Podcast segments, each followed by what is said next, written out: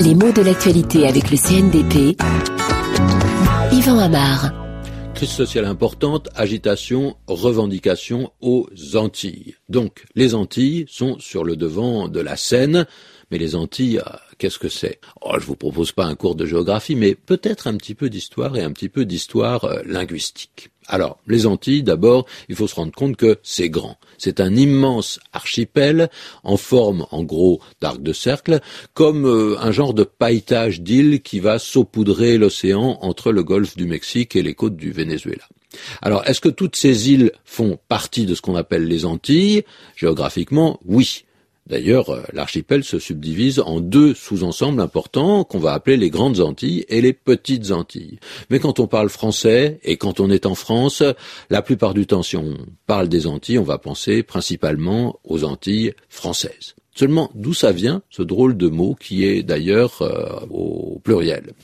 Eh bien, c'est un petit peu comme si une île imaginaire, une île au singulier, à force d'être imaginée, s'était transformée en île réelle. Parce qu'au départ, l'île d'Antilia, elle est purement imaginaire. C'est un fantasme. Hein. On la situe où ça? En plein océan Atlantique, en gros à la latitude de l'Espagne, et puis on en entend parler depuis très longtemps. Durant l'Antiquité, lorsque la de l'ouest de l'Europe était encore une discipline inconnue et un réservoir à légende.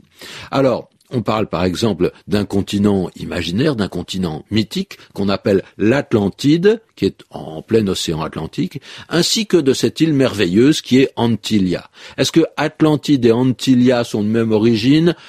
On ne sait pas trop. C'est possible, mais ce n'est pas absolument sûr. Il n'empêche que sur de nombreuses cartes antérieures aux grandes découvertes, c'est-à-dire à la fin du XVe siècle, hein, 1492 et plus tard, on voit figurer cette grande île à l'ouest des Açores. Donc, il était compréhensible que les premiers explorateurs qui ont abordé aux îles du Nouveau Monde se souviennent de cette dénomination qui a fini par englober tout l'archipel.